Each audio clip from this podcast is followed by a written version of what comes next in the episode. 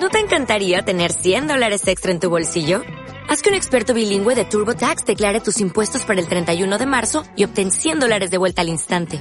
Porque no importa cuáles hayan sido tus logros del año pasado, TurboTax hace que cuenten. Obtén 100 dólares de vuelta y tus impuestos con 100% de precisión. Solo con Intuit TurboTax.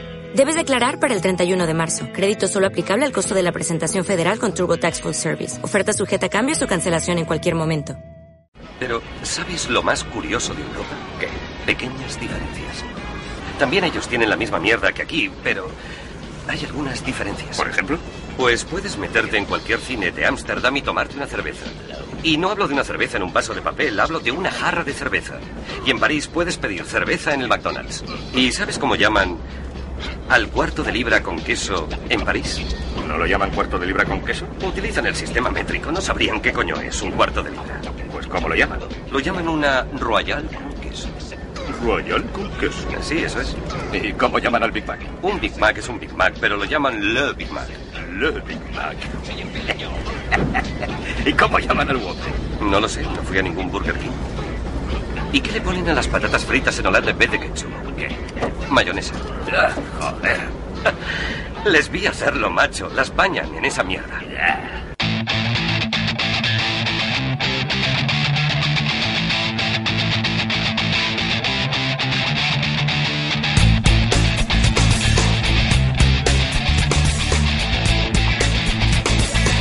Arrancamos un lunes más la sección de videojuegos, cine y literatura, monotemáticos FM, con una sesión que viene cargadita. Rafa. Muy buenas tardes, Fernando, y venimos hoy con muchas ganas, por lo menos desde dentro de la sección de videojuegos, venimos con un juego retro, así que ya había muchas ganas de volver a los clásicos, a esos juegos que no son los que nos están vendiendo a día de hoy.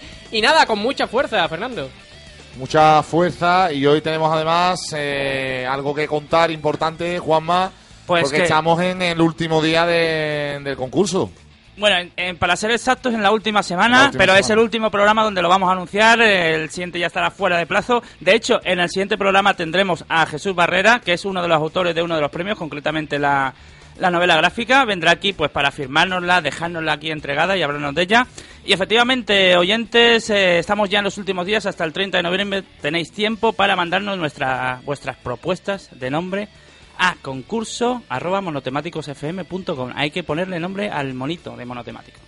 Y Rafa, ¿por dónde pueden contactar con nosotros? Pues bueno, ¿por dónde nos pueden contactar? Es la pregunta que le vamos a hacer hoy a Pedro, a ver si tiene más o menos Bueno, la pues, habilidad.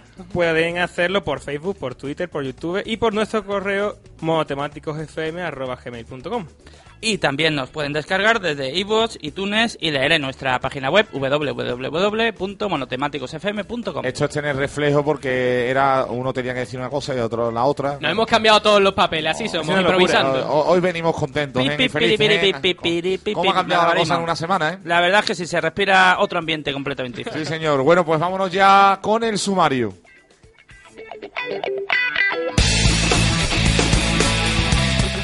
En videojuegos trataremos la posible Wii Mini, los increíbles datos de venta de la nueva bebida de Angry Birds y del nuevo proyecto del creador de Fable, Godus, pasando por los lanzamientos de la semana y finalizando con un toque retro en el programa con la crítica de Shenmue. En cine hablaremos de la segunda parte de The Host, de la posible retirada de Tarantino y del abandono de Chevy Chase de Community, para terminar entrevistando a los miembros de Sevillamin. Y en literatura hablaremos de la llegada a España de la edición eh, española, valga la redundancia, de la última novela de J.K. Rowling, de la vuelta de Manolito Gafotas, así como una de las declaraciones polémicas de Paulo Coelho, finalizando con la reseña de la novela El Señor de las Moscas, de William Golding.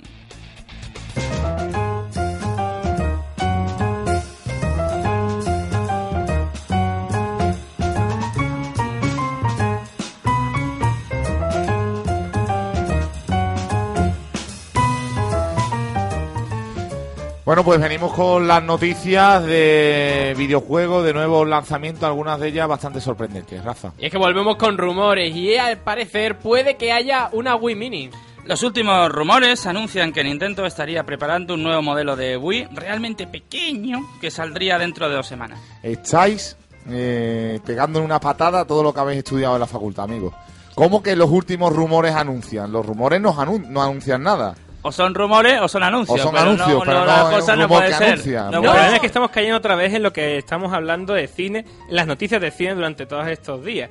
Que en realidad siempre estamos hablando de rumores y no hay nada con. A ver, si va a salir la. Nintendo Wii U, ¿para qué van a poner una Wii Mini? Pues ahí estaría el caso. Se supone que Nintendo todavía no ha hecho ningún tipo de revisión de la consola. Y desde algunas revistas online bastante importantes dentro del sector del videojuego, pues ya se está hablando de que. Vamos, no estamos hablando de que vaya a salir dentro de dos años, de un año, no. De que se supone que dentro de dos semanas saldría esta revisión de- del clásico de Nintendo, porque ya muchas veces pensamos, ¿Nintendo qué es? ¿Nintendo 64? ¿Super Nintendo?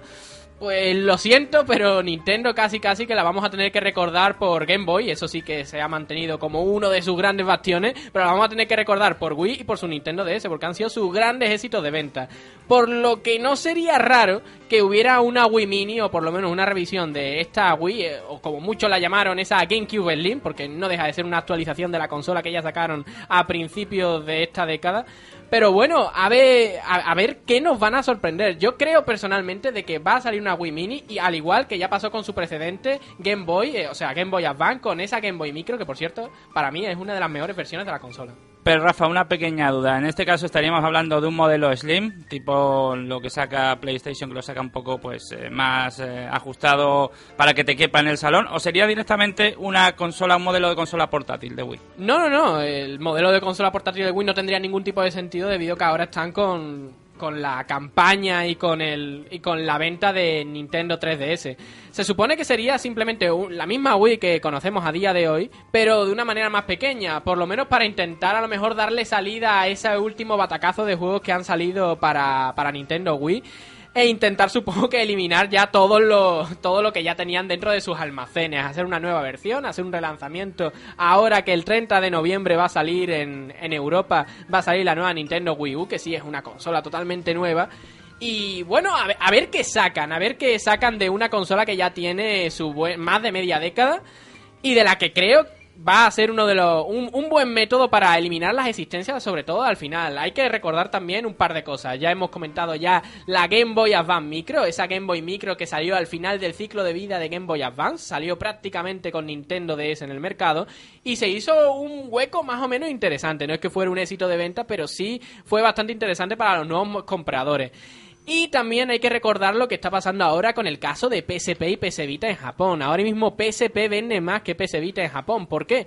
Porque PSP se ha hecho con un mercado muy interesante de juegos tipo Monster Hunter y tal. O sea, un juego comunitario. Al final el juego se ha hecho online, amigos míos. Y aunque este Monster Hunter no es online, sí ha hecho que los corrillos de japoneses allí en la, en la isla nipona pues se dediquen a jugar de manera, bueno, de manera semi-online, W-LAN, de manera en LAN, entre ellos y sacar y matar a todo tipo de monstruos, ¿no? Pues es más o menos lo que creo que van a querer hacer con esta Wii Mini, ¿no? Las pocas personas que no la tienen y estaban interesados, pues bueno, si se baja un poquito de precio, incluso se hacen packs más interesantes, con una consola que encima estéticamente parece distinta, pues puede hacer que los últimos padres que no la han comprado a la consola, pues puedan llegar a ella. Otra noticia que traemos, eh, también un tanto curiosa. Aquí vamos a ver por dónde sale el debate, amigos. Sí, sí, vamos a refrescarnos un poco el gaznate, palabra que me encanta, porque la bebida de Angry Birds supera a Coca-Cola en Finlandia. En Finlandia no ha llegado el Coca-Cola, me imagino, entonces. ¿no? Desde Robio, la desarrolladora del juego, han asegurado que su bebida basada en estos pájaros ya ha superado las ventas de Coca-Cola y Pepsi en Finlandia. Un momento, vamos a ver, vamos a ver. ¿Cómo que basada en estos pájaros? ¿Que estrujan pájaros para hacer la bebida o que querrá decir que estéticamente con la marca Angry Birds hacen una un sucedáneo de Coca-Cola Pepsi? y- Ya nos estamos metiendo en el manual de estilo, ya nos están destrozando. Vamos, hoy os salgo frustrado de aquí. Pues no, yo- pues precisamente yo creo que sí. La palabra ha sido la clave. Aquí se ha estrujado a la marca Angry Birds. Aquí se han estrujado literalmente los pájaros para sacar dinero de la nada. Para sacar dinero de donde no lo hay, de debajo de las piedras. No tienen bastante los pájaros con pegar los porrazos que dan. Básicamente. eh, encima lo estrujan. Sí, pero cuidado, porque es posible. El hecho de haber superado en ventas a a estos gigantes de, de los refrescos. Bueno, los gigantes por antonomasia, porque Es que prácticamente... refrescarte en Finlandia, Juanma, es Sí, un poquito... sobre todo en hielo no creo. contrasentido, ¿no? En las botellonas se hacen el parte lo dan sin el hielo directamente. No Sí, lo, lo lo dejas un a la rato en la calle y no ambiente. puedes despegar de la acera. No, pero a lo que me refería es que, bueno, realmente tiene que tener algo esta bebida porque vale que en un momento dado, por hacer la gracia, te compres la lata, pero si la lata luego tú te la bebes y no te gusta, no acabas repitiendo. Y para desbancar a estos dos gigantes es que la gente le ha tenido que encontrar algo. Que es calentita, ese es el secreto. Estamos hablando ahora mismo de una de las marcas más poderosas del mundo del videojuego. Robio, una, de- una empresa desarrolladora de videojuegos para móviles en- en- a priori. Pues bueno, tuvieron sus juegos, más o menos con cierto éxito, pero cuando llegaron con Angry Birds, valga la redundancia, lo petaron. Va- Hay, palabras dentro del vocabulario castellano, pero la palabra petar creo que es la que más se asimila a lo que estamos hablando, porque simplemente desbancaron todo lo que veíamos en todo tipo de juegos de móviles y de dispositivos portátiles en general. Llegaron después con otra de sus grandes, grandes lecciones de, de economía, merchandising. Si tú puedes conseguir una masa de público que juega tu juego y encima estéticamente llega muy pero que muy bien a todo tipo de público, haz merchandising. Y después se convirtieron en que la, mayor, la mayoría de los ingresos que tenía la empresa venía más de la venta de peluches, porque quiero recordar, la venta de peluches de Angry Birds da más dinero que los propios juegos. Y ahora con todo tipo de alternativas como pueden ser estas... Los juegos de mesa. Hay juegos de mesa de Angry Birds, no sé si lo has jugado. Exactamente, hay juegos de mesa que se Casi parecen... más divertido que, que el videojuego. Ah, eso ya está por, por discutir, eso ya está por Bueno, discutir. usted que no ha jugado nunca a las canicas, al trompo, usted nació con una videoconsola en las manos. Por favor, Injertada, eh. a decir. La Por tenía injertada ya en Sí, el cerebro. Pero nada, es un- una cosa interesante, el fenómeno del merchandising que me gustaría encima algún día traer en algún modo de especial y tal, porque estamos, nos estamos dando cuenta de que ya no solo nos vale hacer una obra audiovisual, porque no deja de ser esto una, una obra audiovisual, no vale ya solamente eso. Si quieres conseguir amortizar lo que estás haciendo, si quieres conseguir llegar a algo dentro de esta industria, tienes que hacer el juego, tienes que hacer la película, pero después te tienes que por lo menos preocupar de saber sacar dinero de, de otras fuentes de, de, De financiación. de financiación, exactamente. Y Angry Birds es una lección para todos aquellos que quieran empezar. Y, a lo mejor la excusa de que Angry Birds supera Coca-Cola y Pepsi en Finlandia, pues bueno, a lo mejor es una anécdota. Pero todo lo que ha conseguido la marca, ahora con ese Angry Birds Star Wars que acaba de sacar, si Angry Birds ya era famoso, lo mezclas con Star Wars, ya simplemente haces un éxito de venta casi instantáneo, ¿no? Como ya pudo pasar con Minecraft cuando salió en Xbox 360, que se hizo rentable, ¿a cuánto? A las primeras 24 horas, a las primeras... Y supongo que serían menos, lo que pasa es que los datos llegan más tarde. Pero bueno, un, un ejemplo de... eh, un ejemplo claro de cómo poder estrujar para empezar ya, para terminar la noticia con la primera de las palabras que utilizamos en la noticia, cómo estrujar una saga. Sí, señor. Pues está, ahí está los Angry Birds, eh, que también desbancan a Coca-Cola y, y Pepsi en Finlandia. ¿eh? Vamos a ver también que en Finlandia... Cu- Cuando llegue Eh, aquí yo me pienso que una lata va a caer. Ya después la segunda no sé, pero la primera por hacer la gracia me la tomaré. Lo probaremos. Y también hay más, más cositas en videojuegos. Tenemos un nuevo anuncio y es que el fenómeno del crowdfunding no conoce ningún tipo de límite. Se ha anunciado ya el juego Godus. El nuevo proyecto del creador de Fable ya se ha puesto en marcha en los canales habituales de crowdfunding. Yo creo que tiene un límite esto de los crowdfunding. El bolsillo del que pone la pasta. Tiene que tenerlo, pero en el momento en el que el propio usuario es el, es el productor o es el que simplemente financia este tipo de obras, sabiendo que al menos si llega al límite de lo que se ha pedido, pues puedes conseguir ese juego que se supone que has pagado, porque ya no son donativos, ya no son donaciones que hace la gente de forma altruista, no, no, la gente pone dinero para después conseguir lo que ha pagado, una especie de compra anticipada. Pero sí, espere, supongo que tendrá un límite, aunque no me gustaría conocerlo debido a que el, ahora mismo el creador, el, el que hace la obra, la obra, es el que parece que tiene todo tipo de, de posibilidades. Se lo pone al público y si el público lo quiere, pues simplemente lo paga. Yo también pienso que puede estar eh, produciéndose una especie de burbuja del crowdfunding porque llega un momento en el que ya prácticamente todo, todo producto audiovisual o todo producto cultural se quiere casi financiar con el crowdfunding y va a llegar un momento que va a haber más gente pidiendo dinero que, que dando. Entonces, por una cuestión de proporción, no sé si esto tendrá un límite, probablemente sí. Personalmente no creo a priori que tenga un límite. Démonos cuenta de que todo hay todo tipo de, de productoras que se dedican a dar el dinero de una manera casi ciega y entonces tú haces tu película, tú haces tu juego o haces incluso tu libro porque se está haciendo una inversión. Pero aquí no es una Pero, inversión ciega. Ojo, ojo. mm, hay una cosa con el crowdfunding. Tú pones todos los canales de crowdfunding y después saldrá o no saldrá. Claro, hay que tener eso en cuenta, hay que tenerlo siempre en mente. Tú estás haciendo una donación, tú no estás comprando por anticipado. Que a lo mejor uno de los premios, uno de los incentivos para que tú pagues por adelantado sea que te puede llegar la obra o lo que estés compra o lo que esté para lo que estés donando, pues vale, pero ya ha habido ya alguna, algunas polémicas con eso, de proyectos que, aunque han conseguido la financiación, no han podido llevarse a cabo. ¿Y qué haces? ¿Que le devuelves el dinero a, los a los que han donado? Pues claramente no, lo donaron. Yo he tenido conocimiento de una iniciativa de crowdfunding, en este caso en el ámbito literario, que es un poco el mío, mm, bastante original o curiosa cuanto menos, y es que un autor mm, pone, eh, eh, lanza el proyecto de intentar editar una obra, una novela en este caso en crowdfunding, y lo que ofrece a los que aportan dinero es que ellos como personajes están metidos en la trama de la novela. En función de cuánta guita suelten, eh, si es mayor o menos la cantidad, pues tendrá un personaje que tendrá más peso en la trama o menos. Discúlpame, pero eso suena a prostitución literaria, ¿eh? Es que de Conforme todo hay... más paguen, eh, te escribo más de ti, ¿no? Bah. Volviendo otra vez a, lo que viene a ser la noticia, la noticia en sí, de que Peter Molyneux, el creador de Fable, el creador de Black and White, el creador de Syndicate, grandes juegos, Populus, eh, juegazos que han sido, bueno, bastión dentro de la industria del videojuego durante mucho tiempo y que siguen siéndolo. Se ha lanzado ahora con un juego tipo Dios, un juego modo Dios, para todos los que no sepáis, es una especie de juego de estrategia en el que nosotros tenemos un control increíble sobre todo tipo de elementos, sobre incluso los personajes, o sea, somos los dioses de ese mundo y nosotros lo controlamos como queremos.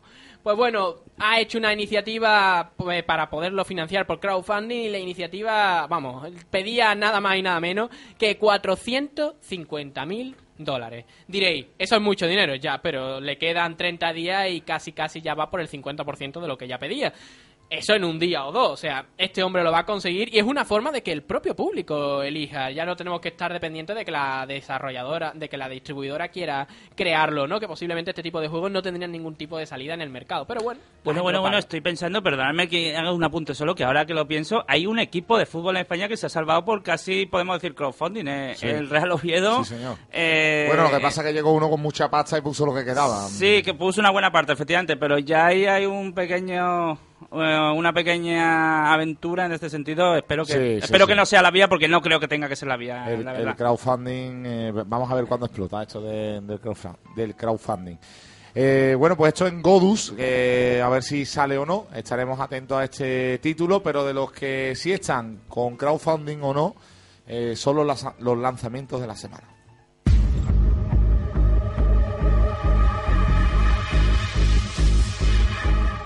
Far Cry 3 llegará a PlayStation 3, Xbox 360 y PC el próximo día 29 de noviembre, vamos, a la vuelta de la esquina, prometiendo darnos uno de los mundos abiertos más espectaculares de la generación. Y el próximo, pro- eh, el próximo día 30 de noviembre tendremos ya disponible la nueva consola Wii U con juegos, con juegos de salida como Mass Effect 3, Assassin's Creed 3, Darksider 2, Black Ops 2, New Super Mario Bros. U, etcétera, etcétera. Parecía que estaba dando los resultados de segunda vez.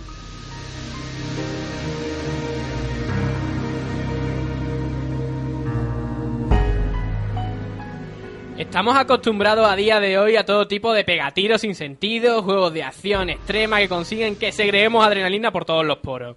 Hoy vamos a dar una mirada al pasado, con un juego que ha conseguido mover una gigantesca cantidad de fans desde el día en el que salió al mercado. Hoy hacemos nuestro pequeño homenaje a la incompleta saga Shenmue.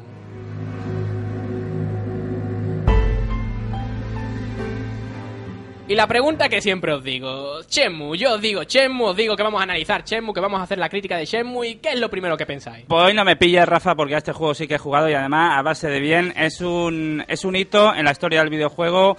Una, una realmente, por decirlo, una locura que se le ocurrió a su autor que en realidad estaba pensando continuar la saga Virtual Fighter y de pronto salió ahí una especie de spin-off extraño, pero que revolucionó el mundo del videojuego y que nos adelantó lo que después serían GTA y otras sagas míticas. Qué miedo me ha dado, Juanma, te lo has empollado antes Se de venir. de. Wikipedia o algo.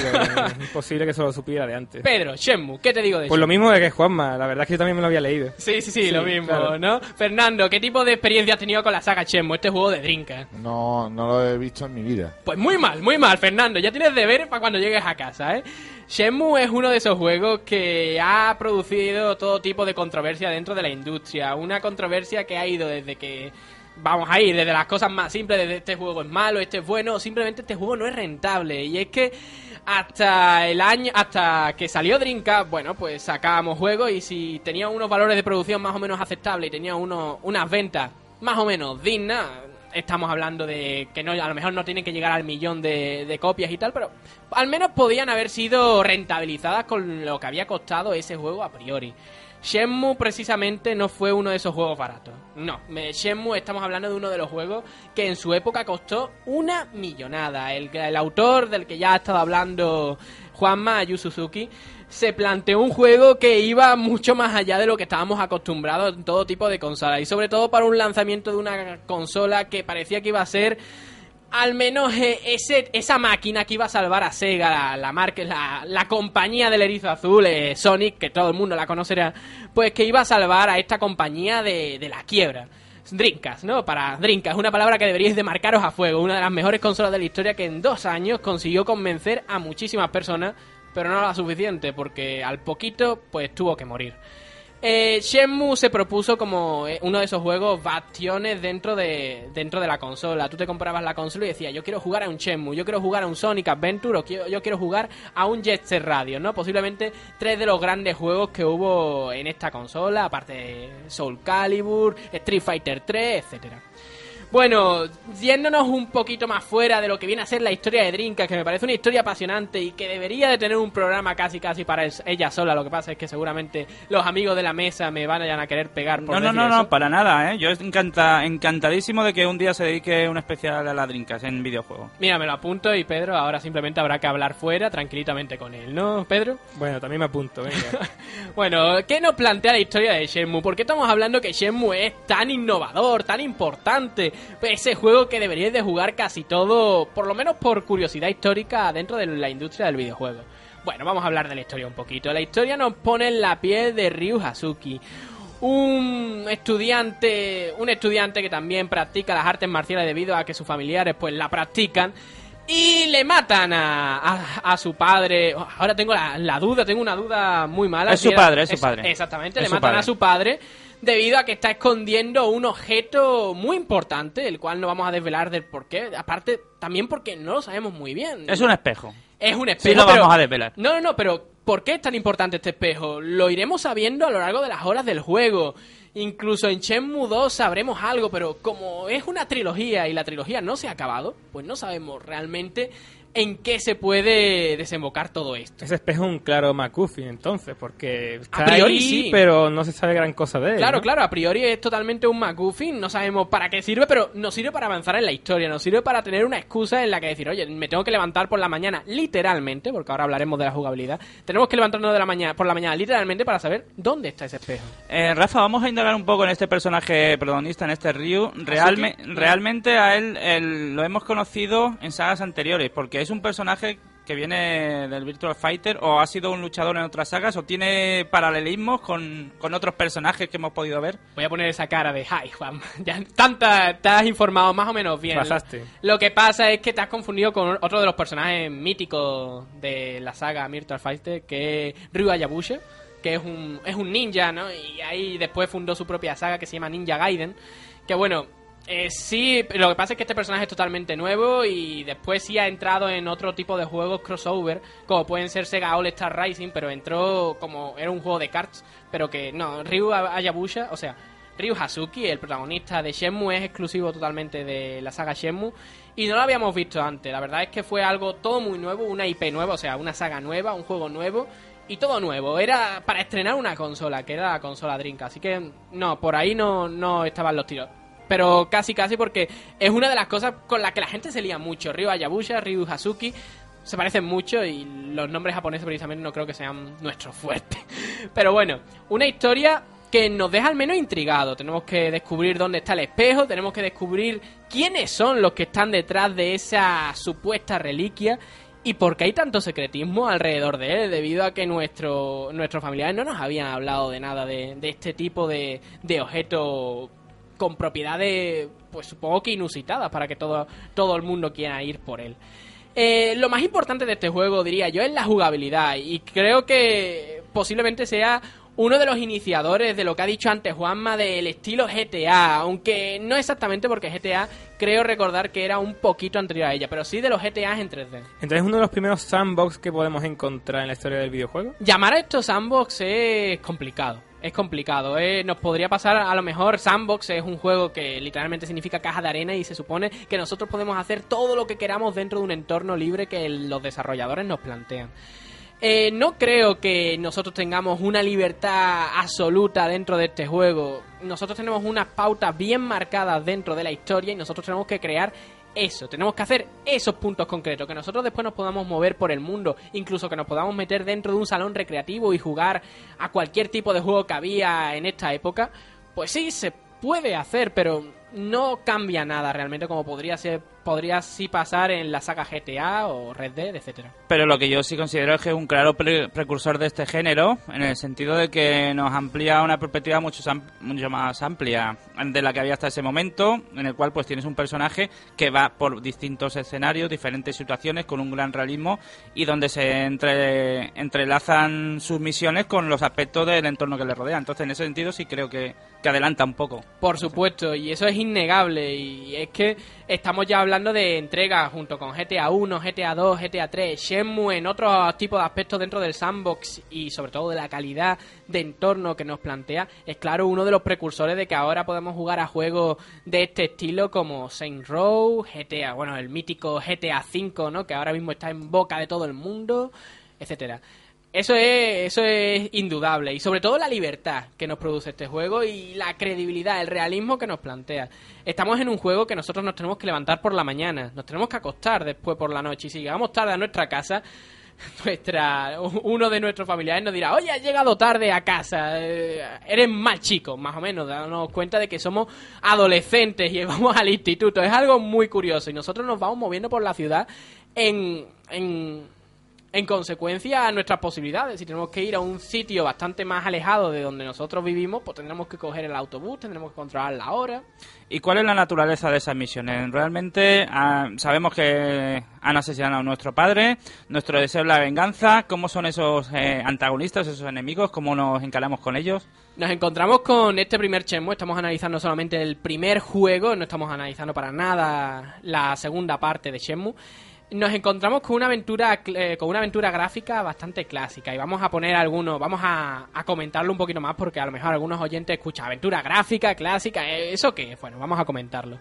Estamos delante de un juego en el que se basará básicamente en poder en poder solucionar una serie de puzzles que el entorno nos plantea. Nosotros tenemos que llegar a tal punto, tenemos que encontrar a tal persona dentro de esta ciudad. Entonces, ¿cómo podemos llegar a encontrarla? Pues tendremos que preguntar a lo mejor al que está vendiendo pan en, en, la, en la calle. Ese hombre nos dice una pista porque dice, no, no sé dónde está, pero he escuchado que alguien sí. Entonces nosotros vamos a buscar. Nosotros somos unos detectives dentro de una gran ciudad y nosotros tenemos que solucionarnos nuestros propios problemas, no vamos a estar guiados para nada, como mucho tendremos una libretita donde nuestro protagonista va apuntando todas aquellas cosas que nosotros vamos descubriendo y que son importantes para después solucionar el, el problema y el misterio, pero algunas veces ni eso, lo apunta porque son cosas anecdóticas y que no valen para nada dentro de la historia. Y solamente valen para para hacer la gracia o para despistar un poquito. En ese caso, en esa en ese aspecto es por lo que a lo mejor a día de hoy ha envejecido un poquito mal. Y ahí vamos a, matizar muchísimas cosas. el ejército de fans de la saga Shenmue es increíble, es gigante, y al escuchar que alguien dice que este juego ha envejecido un poquito mal, pues se nos van a echar encima. Pero es que a día de hoy, posiblemente muy pocas personas podrían ponerse delante de este juego y sobrevivir en el intento. Yo soy uno de esos fans enloquecidos, eh, pero de la de verdad, y yo, yo plantearía en la cuestión, decir que el juego ha envejecido porque el género ha evolucionado y hemos tenido versiones mucho más avanzadas de este tipo de historias, vuelvo, vuelvo a remitirme a GTA, etc, etc. Es como decir, mm, yo, yo plantearía esta pregunta, ¿eh, ¿Super Mario Bros. ha envejecido? Por ejemplo, Super Mario Bros desde mi punto, desde mi visión, Super Mario Bros. 1 no, ha podido, no ha envejecido. Y es más, a día de hoy se puede seguir jugando y con una una gran calidad. El, cuando estoy concretando de que ha envejecido un poquito más la saga Shenmue es por lo siguiente. Por ejemplo, el tipo de jugabilidad que tenemos con este juego. Tenemos un juego que está, cuando tenemos algunos aspectos de lucha, tenemos momentos de acción, se nos basa eh, solamente en Quick Time Event, que quiere decir que nos ponen un botón en la pantalla y nosotros tenemos que eh, pulsarlo rápidamente. Eso ya es algo que se ha machacado hasta la extenuación. Juegos como Heavy Rain, que solo basaban su jugabilidad en eso. Juegos como God of War, juegos muchísimo más famosos y que claramente puso de moda ese tipo de jugabilidad dentro del mundo del videojuego ese tipo de jugabilidad ya está un poco pasada. Aparte la animación del, del personaje, al querer hacer un mundo tan apabullante, tan genial, tan eh, detallado, hace que sea bastante complicado e incluso algunas veces frustrante moverlo por el escenario. Parece una tontería. Muchas veces, muchos de los oyentes diréis, "Eh, te estás quejando de cosas nimias. No, pero jugad este juego 20, 30 horas y encontraros con que el personaje va muy lento por el entorno, tienes problemas algunas veces, bastantes bugs, realmente llega a frustrar. Y encima, ahora ya esto es con entra dentro del tipo de jugador que seamos. Eh, si somos un jugador que solo estamos acostumbrados a los pegatiros, como hemos empezado esta sección, estamos acostumbrados a los juegos sencillos, este juego para nada es sencillo, este juego para nada está guiado y, aunque, y puede que por eso haya envejecido mal. Si habéis, jugado, habéis vivido esta época, habéis crecido con este tipo de juegos, os va a encantar. Y si no os va a encantar, es que yo, ya os ha encantado. Pero si estáis ahora mismo nuevos, tenéis 16, 17 años y os metéis dentro de este mundillo, puede que se os haga un poquito pesado. Y nada, yo creo que esas son las conclusiones básicamente de este juego que considero que es uno de los grandes de la historia del videojuego, que si no lo conocéis debéis de jugarlo un poquito, aunque al principio pueda resultar chocante, pero hay que conocer todo tipo de cosas, al igual que vemos películas un tanto raras, abstractas, pero hay que conocerlas, ¿no? Porque hay que reconocerle su mérito y Shenmue es uno de ellos. Bueno, pues ahí está este, este juego. A mí a ver si me convence, porque no sabía ni qué juego era. Con lo cual, fíjate, esto me quedé en el Sonic y de ahí no pasé. Eh, Era bastante complicado pasarse hasta... Pues merece, hasta merece la pena. Bueno, pues hacemos nuestra pausa en el camino. A la vuelta vamos a tener aquí invitados, vamos a ponernos a hablar de cine. Esto es monotemático, esto es verdeando. Radio Betis 89.6. La sintonía en verde y blanco. Son las 17 horas, un minuto. La caravana del nuevo SEAT Toledo está a punto de llegar a tu ciudad. Entra ya en vuelvelaleyenda.es, localiza tu concesionario e inscríbete para probar un vehículo de leyenda. Puedes ganar una estancia en un hotel Rusticae. Nuevo SEAT Toledo por 13.990 euros. Vuelve la leyenda. El McDonald's Servético tiene premio. Presenta tu carnet de socio y disfruta de dos McMenús medianos por 9,90 euros. Oferta válida en restaurantes de Sevilla y provincia, excepto McWrap y Magnífica. Hay un McDonald's para ti.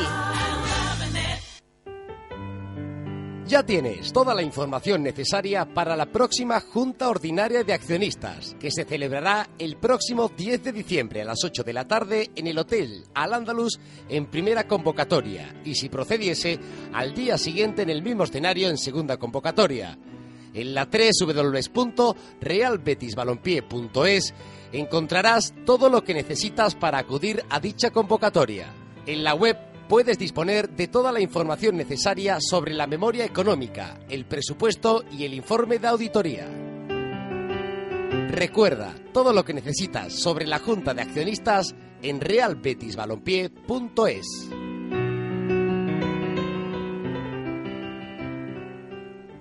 High Definition Life es la alta definición en vivo, un sistema emotivo, con una tecnología capaz de parar el tiempo. De recorrer todo tu cuerpo a través de una emoción.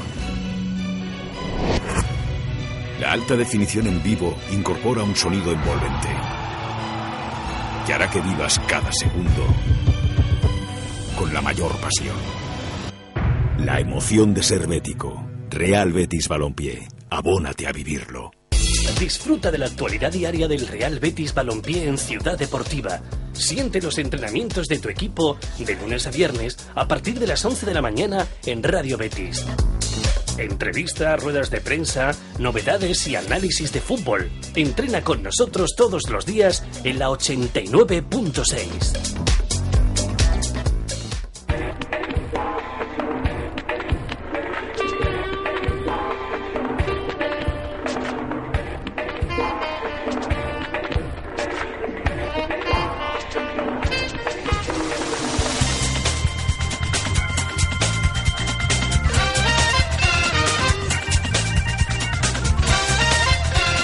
pues estamos de vuelta con Monotemáticos, esta sección donde hablamos de videojuegos, de cine y de literatura, y hemos hablado de videojuegos. Nos toca el cine que conduce siempre Pedro. ¿Qué tal, Pedro? Buenas tardes de nuevo. Buenas, Fernando. Pues nada, vamos a empezar directamente con noticias y aunque empezamos un poco mal, tristes, porque ha muerto en este fin de semana casualmente tres nombres conocidos en el mundo del cine, como son Larry Hagman, que interpretaba a JR en Dallas, José Luis Borau, director de Furtivos, y el actor, el gran actor Tony LeBlanc, que también ha muerto. Bueno, pues ha sido un fin de semana negro para el cine, Negrísimo. nunca, nunca mejor dicho. Efectivamente. Pero bueno, vamos a intentar animarnos un poco entrando directamente con, con el resto de las noticias. Como por ejemplo que se está realizando la secuela de la película coreana The Host. Ya hemos tenido la ocasión de ver imágenes de esta segunda parte y aunque los efectos especiales son espectaculares, no parece que vaya a estar a la altura de la primera. Bong Joon-ho no la va a dirigir. O sea, el director que eh, dirigió la primera parte no se va a encargar de esta y efectivamente se nota también que el guion tampoco lo ha tocado los mismos ni nada. Tiene bastante mala pinta. Y que al fin y al cabo estamos hablando de la secuela de una película coreana que habla de un bicho radioactivo que surge en una especie de lago que tampoco daba para mucho más. Es decir, sí, que pero- era entretenidilla y. No, y no, pero la película es realmente muy buena por la mezcla de géneros que tiene y si te pones a, a indagar por ahí te das cuenta de que grandes revistas y críticos y pensadores del arte cinematográfico le dan unas puntuaciones absolutamente increíbles. De hecho, en algunas listas, si no recuerdo mal, creo que era en Cahiers de Cinema francés o algo de esto, estaba entre las 10 mejores o 20 mejores de la década. Va- incluso. vamos, que Casablanca y luego después de Host, prácticamente. Más o menos, más o menos. Casablanca, que lo sacó a relucir porque es el 70 aniversario justo hoy. Hoy. Hoy. Tal día como hoy. Felicidades a Casablanca. Estupendo. Pues vamos a pasar más rapidito a la siguiente noticia. Como que Tarantino habla de su retirada. Con motivo del inminente estreno de su última película, el director ha comentado que no le gustaría ser un director viejo y que tal vez pare al realizar la décima película. Eso quién se lo cree, a ver. Yo no. Yo lo dejo tampoco. ahí. Vamos a ver, Tarantino dice muchas chorradas sobre la marcha y sobre todo cuando le da por mm, darse autobombo y su figura y demás. Y ahora como para, para Sí. promocionar Django Con que ha está, dicho con lo que está mismo. estudiado ya el, el mundo del merchandising, de bueno pues de la estrategia de marketing, eh, esto no se lo cree absolutamente nadie. Para nada, para nada. Está intentando llamar la atención una vez más, como lo hizo por ejemplo Lars von Trier, solo que él se metió con los judíos y cosas así. Así que, bueno, mejor así que como lo hizo Lars von Trier. Metiendo la sección de videojuegos un poquito, solo un poquito. Ahí me recuerda esto al mismo caso del creador de Metal Gear, de la saga Metal Gear, Hideo Kojima, que ha dicho que se va que se va a retirar, creo que a día de hoy ya vamos por la séptima o sexta vez, que ha dicho que se va a retirar. Entonces, yo creo que Tarantino va a ir por ese mismo por esos mismos derroteros. Yo creo que ni eso, porque Tarantino lo habrá dicho una vez para decir, eh, miradme, soy Tarantino, voy a sacar una nueva película, pero poco más, ni siquiera lo va a repetir porque esta la gente no se lo toma ni en serio. La, Así la- que lo hemos- pegar un, un palo, por ejemplo, hombre, porque uno dice un director viejo o un director, eh, por ejemplo, eh, se le ocurre Clint Eastwood. Bueno, y Manuel de Oliveira ya, ¿dónde lo dejamos? Con 104 104 años ya En y fin. dirige una película cada año. Está en forma. Y el mismo Woody Allen. Sí, ¿qué hubiera, qué hubiera pasado si Woody Allen, a- no- ¿qué edad puede tener Tarantino? ¿40 y pico? Pues Sí, por ahí, por ahí llega y dice, me retiro. Buah. Tarantino es que realmente mm, lo que dice es que no quiere acabar destrozando, haciendo películas malas y que la gente os recuerda, oh, era un buen director y cosas de ese estilo. Sí, Pero sí, bueno, sí, igualmente sigue siendo una chorrada. Así que pasamos a la siguiente. Chevy Chase se va de la serie Community. Otra noticia triste. Después de tres temporadas interpretando a Pierce, el actor abandona definitivamente la serie de común acuerdo con los O productores. sea, que lo matan o se va. No sabemos exactamente lo que va a pasar. Supuestamente va a terminar la temporada 4. O sea, en la temporada 4 prácticamente salen todos los capítulos y en uno concretamente pues es el de despedida que le dedican al personaje y se marcha, no se sabe exactamente cómo. Es una pena, sobre todo porque el actor Chevy Chase se peleó con el creador de la serie Community, con Dan Harmon, y lo acabó echando, que es lo importante. O sea, metió tanta cizaña que al final consiguió que echaran al propio creador de la serie. Y encima, ahora va y se larga en el último momento. O sea que no sabemos exactamente si está haciendo la Pascual aquí por, por hacer la puñeta. De hecho, mm, leyendo sus testimonios, a veces te planteas si realmente esto es una campaña de marketing o algo así, o una, una patochada que se han inventado, porque es que resulta bastante poco creíble que suelte las burradas que este hombre ha saltado. De hecho, ha despotricado de la serie Community de una forma increíble y creo que es una de las mejores sitcom que ha dado la historia de la televisión. Y lo mejor de todo es que coordina perfectamente con su personaje dentro de la serie. Efectivamente, Está su siendo- personaje es un personaje repugnante, insoportable, machista, homófobo, de todo, de todo, de todo. Y, y que quiere meter cizaña en, en todo tipo de gente. O sea, estamos viendo como Pierce está fuera de la pantalla. Está Sí, como- da la impresión. Por eso mismo parece que esto es una un engaño. No resulta creíble que el person que el actor se acabe comportando como su personaje, pero esto es lo que estamos viendo. Así que nada, terminaremos de ver la última temporada, que por cierto se estrena en febrero, si no recuerdo mal, se ha postergado mucho la, lanzamiento. Y bueno, se verá ahí a ver qué tal, a ver si está a la altura de las otras tres. Bueno, pues vamos a. Hoy no tenemos análisis, hoy tenemos entrevista. eh, vámonos con ella.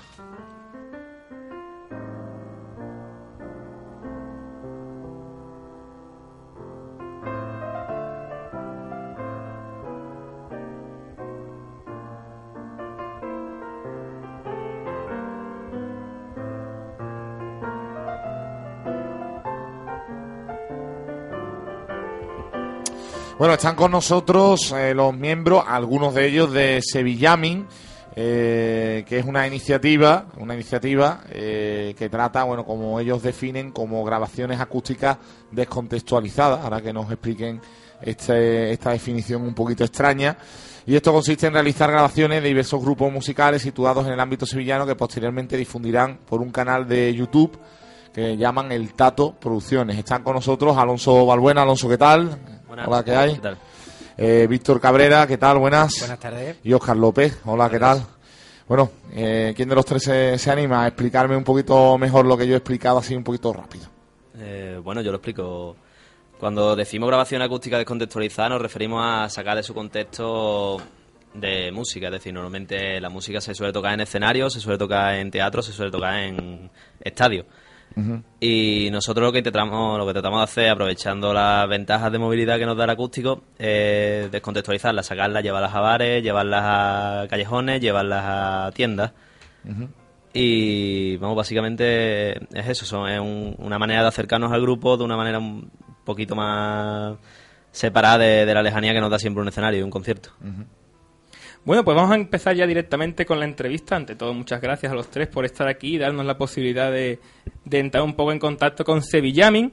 Y bueno, vamos a empezar desde el principio. Este proyecto que estáis desarrollando se, se emplaza en una corriente que se está extendiendo por toda España. ¿Podéis hablarnos un poco de ella? Eh, Bueno, sí, es una corriente que no es solo por España, sino a nivel internacional. Se, hay di- diferentes productoras que están realizando este tipo de proyectos, como la Blogotech en, en Francia o la Mahogany Session en, en Inglaterra, They Shoot Music en Dinamarca, creo recordar. Y en España hemos tenido también nuestra, nuestras propias corrientes, como, como pueden ser. eh, aquí en Sevilla estaba Carabé.tv, que creo que pararon, no sé si van a volver con una segunda temporada también.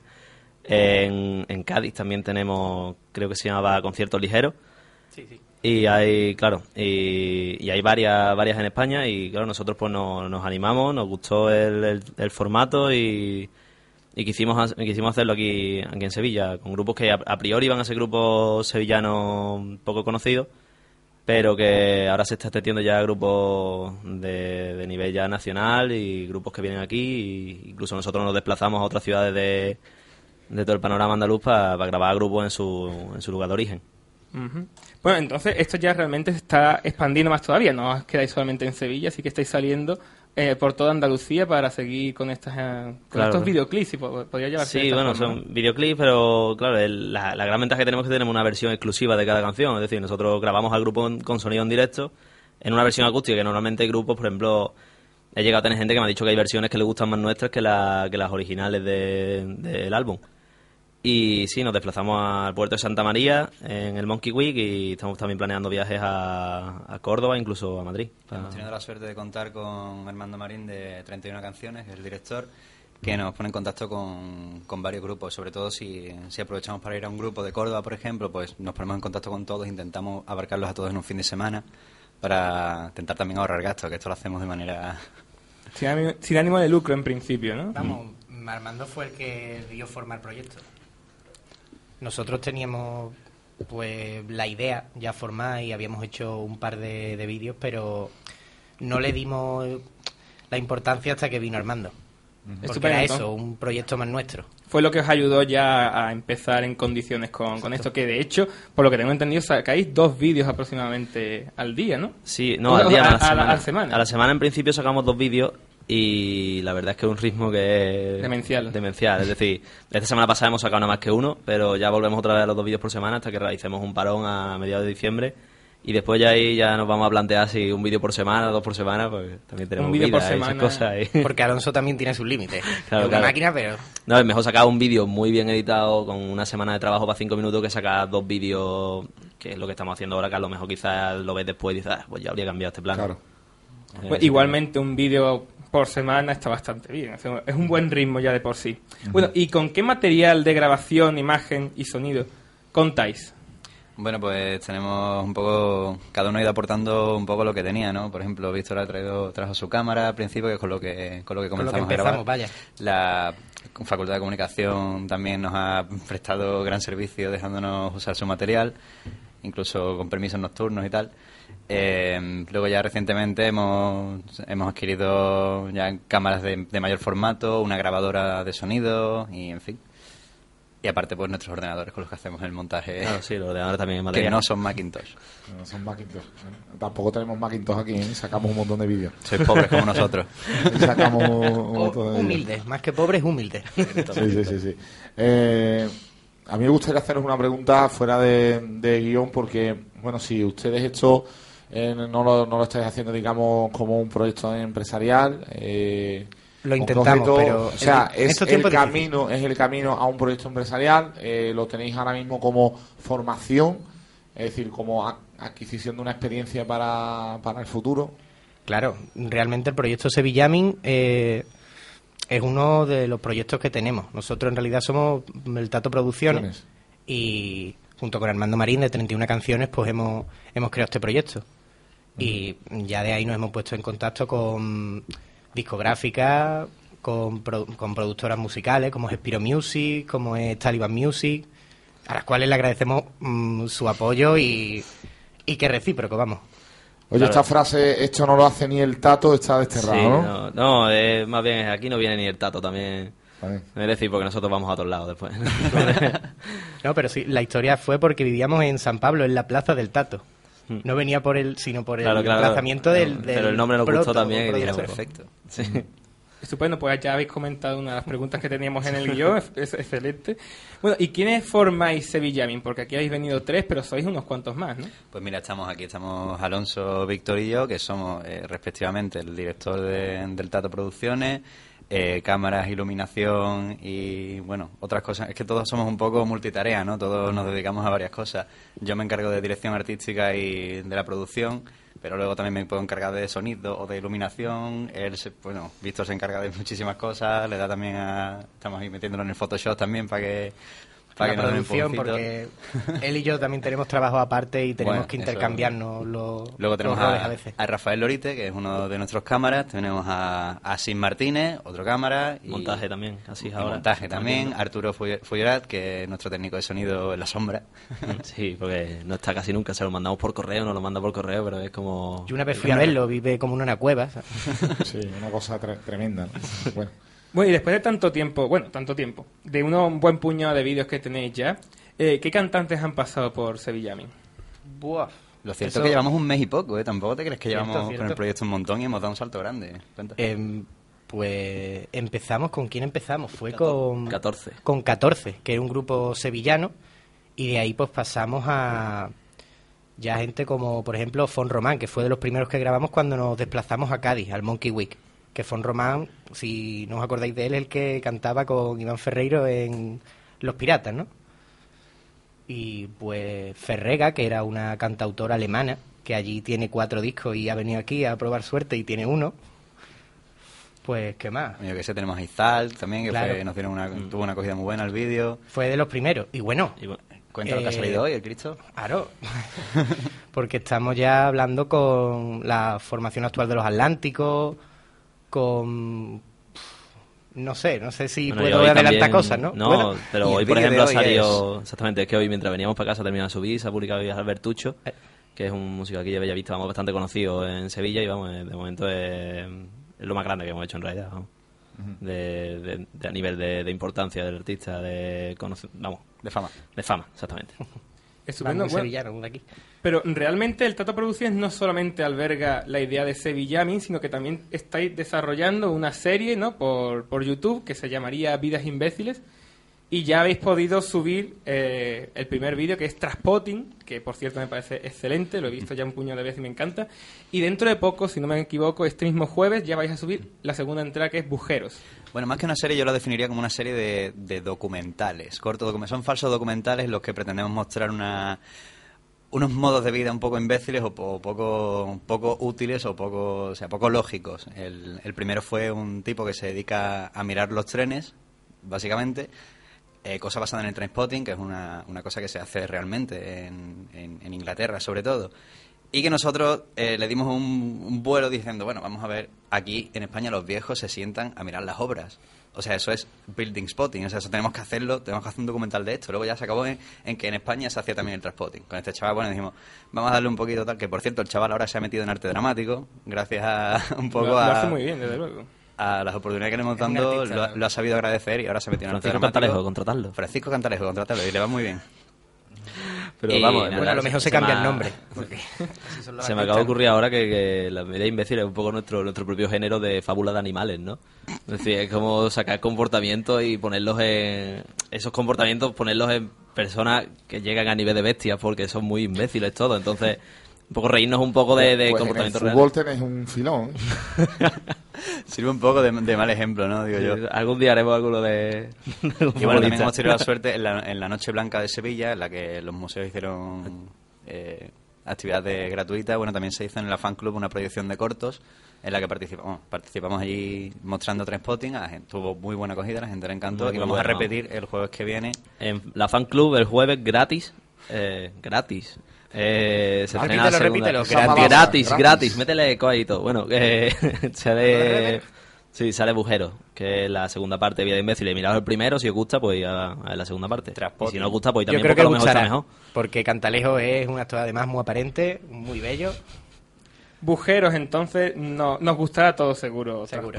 Y iremos a ver desde luego Bujeros. Pero bueno, por desgracia tenemos que cortar ya porque se nos echa el tiempo encima. Muchas gracias a los tres por estar aquí. A bueno. Gracias a vosotros. Gracias a vosotros. Nos apuntamos el Tato Produc- Producciones y Sí, a el, ver Tato- el todo Tato lo que ya- Producciones, además, el Tato- una- un último punto, el Tato Producciones arroba gmail es nuestro correo y es porque estamos también buscando tanto bandas de Sevilla como personas que sepan rincones en Sevilla, que, en el que podamos grabar rincones diferentes o tiendas. Entonces, si tenéis algún rincón en el que os gustaría que grabáramos o tenéis una banda, mm, el Tato Producciones arroba gmail y nos mandáis contacto. Perfecto, pues lo apuntamos todo entonces.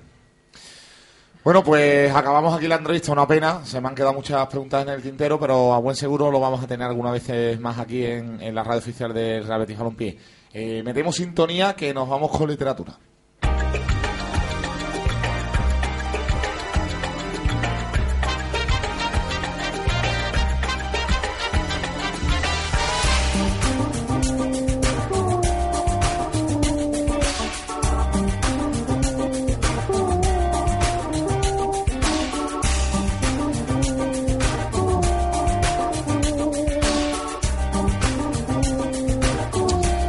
Juanma Cabañas que ha visto sacrificada ahí parte de su sesión, pero yo creo que era merecía la pena, ¿verdad? Merecía muy mucho la pena y además no pasa nada que nos adaptamos a todos. Vamos a ir rápido con las noticias. La primera es que J.K. Rowling eh, va a traer su novela para adultos. Se ha reseñado mucho esto de la novela para adultos.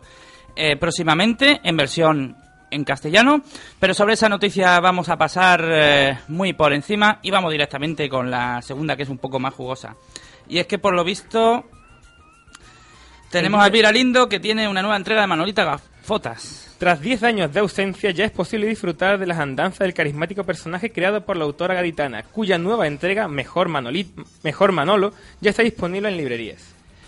Bueno, siempre he Tiene dicho, buena pinta, ¿eh? siempre he dicho que Manolito Gafotas es en cierta manera el Harry Potter español y es una Le- forma, es una forma de a mí verlo. me suena, a mí me suena más a, tú no, no sé si has, leído alguna vez al pequeño Nicolás. Sí, sí, también, también. Me el, el se Nicolás. más a Le Petit Nicolás Petit que a, Nicolás. que a Harry Potter, ¿eh? Sí, cuando yo decía lo de Harry Potter, yo me entiendo a lo que quiero decir. Es un poco como aquí en España tenemos la versión del héroe deformado. Y aquí ocurre un poco que tenemos a un Manolito, por lo que he podido en- informarme de- del, del tema de esta nueva entrega, que por cierto ya está en la librería, ya está disponible para el público, es que tenemos a un Manolito Gafota que efectivamente han pasado los años por él y ya es más maduro, con lo cual el tipo de aventuras o de aventuras donde se verá envuelto serán también diferentes, así que efectivamente tiene, tiene bastante interés esta nueva entrega de Manolito, además 10 años después, nada menos. Nos congratulamos de que, de que vuelva entre nosotros. Ya le dedicamos un especial, de hecho, en nuestro programa. Y ahora vamos con eh, Paulo Coelho, que la verdad es que se ha despachado a gusto. Bueno, el escritor brasileño presentó la semana pasada en Madrid su último libro, El manuscrito, el manuscrito encontrado en Acra, momento en el cual aprovechó la ocasión para afirmar entre los medios presentes que el Ulises de Joyce ha hecho un gran daño a la literatura. Bueno, lo vamos a matizar un poco. Lo que él quiso decir, porque le estaban, los medios le estaban, la verdad, que atacando un poco diciendo que su lenguaje era muy simple, que era muy llano. Es Y que, lo es. Y lo es, sí.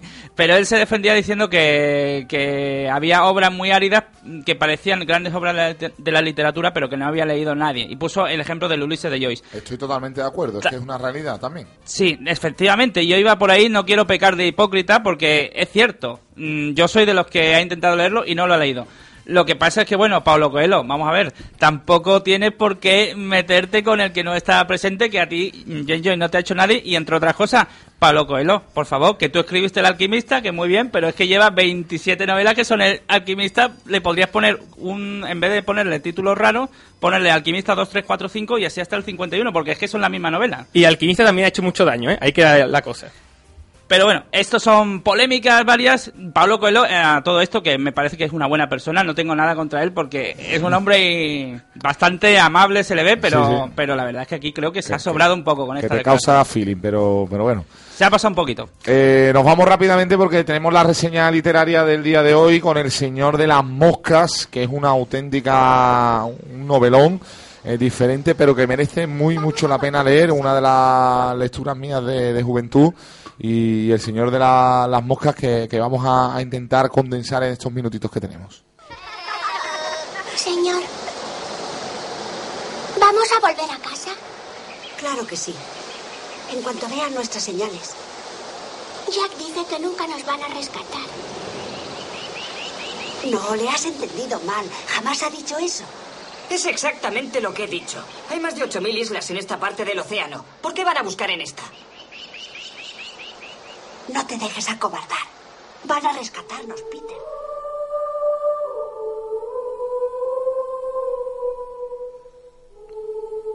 Bueno, pues vamos a hablar del Señor de la Mosca, efectivamente, visto que es una de tus novelas de juventud, Fernando, buen gusto literario, Fernando, y la vamos a traer porque, aunque es uno un, un clásico, ciertamente, también es en cierta medida bastante desconocida por una buena parte del público y merece la pena que la desencerremos y la traigamos aquí a ocupar el lugar que se merece y hacerla conocer también a, a mucha gente que no se va a arrepentir.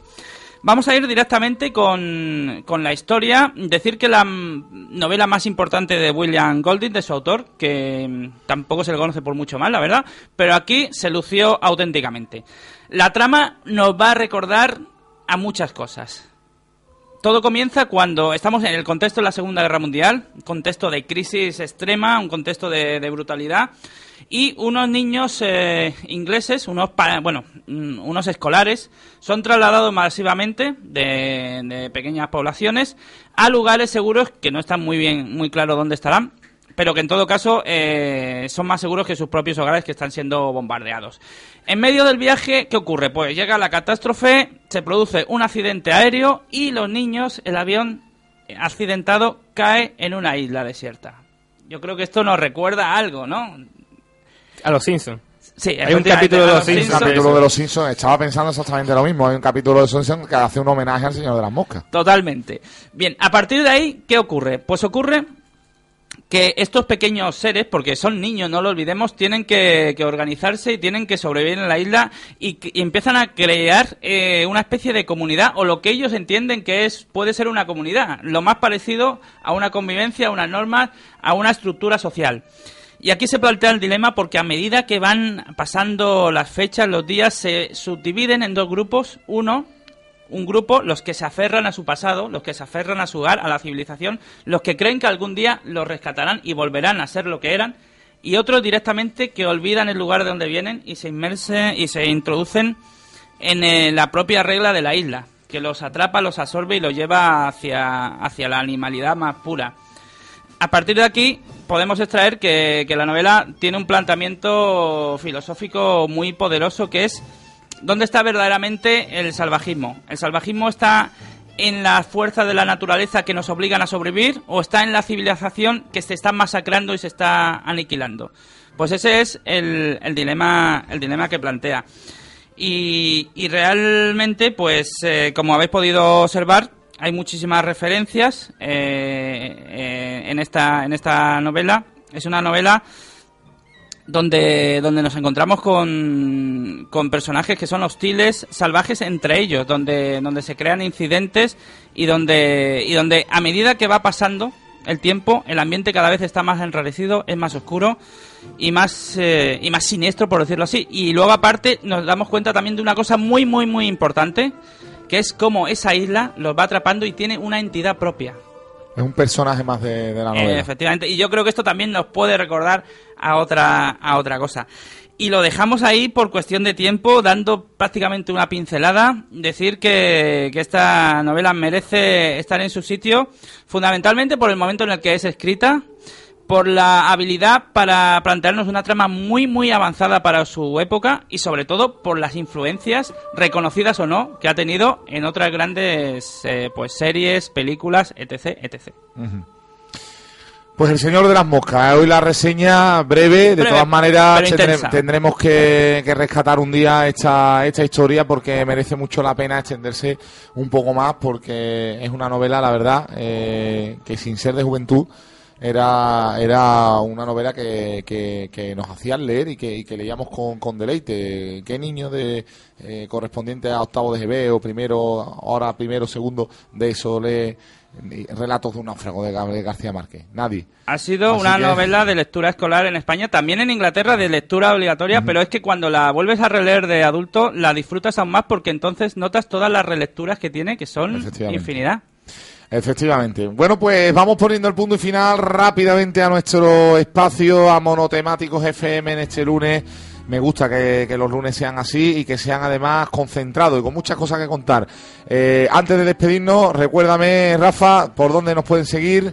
Pues nos pueden seguir, pues muy sencillito, por las redes sociales, por Facebook, por Twitter, por YouTube, nos pueden descargar desde iVoox y iTunes y desde nuestra página web www.monotemáticosfm.com. Y que esta semana es la última para ponerle el nombre al mono. Y vamos a recordar ese correo donde nos pueden mandar vuestros nombres, que son, que es concurso arroba mono, concurso mono, perdón, todo junto, arroba monotemáticosfm.com. Y rápidamente, Pedro, el Tato Pro, ¿qué, ¿cómo era? ¿Cómo era? Nos pueden, también pueden seguir El Tato gente. Producciones en YouTube para cualquier cosa, para ver sus cortos, para ver sus grabaciones, para todo. Sebastián Marín, que estuvo en el control técnico de este monotemáticos FM, no se lo pierdan porque en dos minutos abrimos los teléfonos, cuatro entradas para el Real Betis Real Valladolid de mañana.